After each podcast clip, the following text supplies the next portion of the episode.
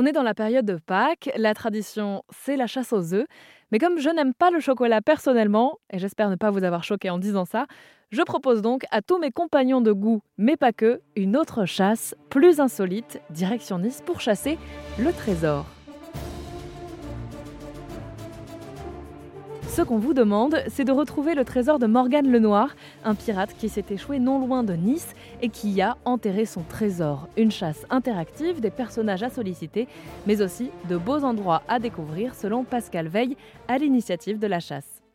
Ben, en fait, vous allez découvrir des endroits insolites de la ville de Nice qui ne sont pas forcément marqués dans les guides.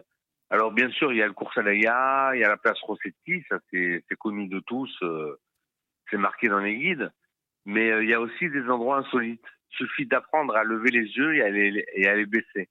On se prend pour des pirates parce que l'aventure continue tout au long de, du livret. En fait, on raconte un petit peu l'histoire de Morgane, quoi, de Morgane le Noir.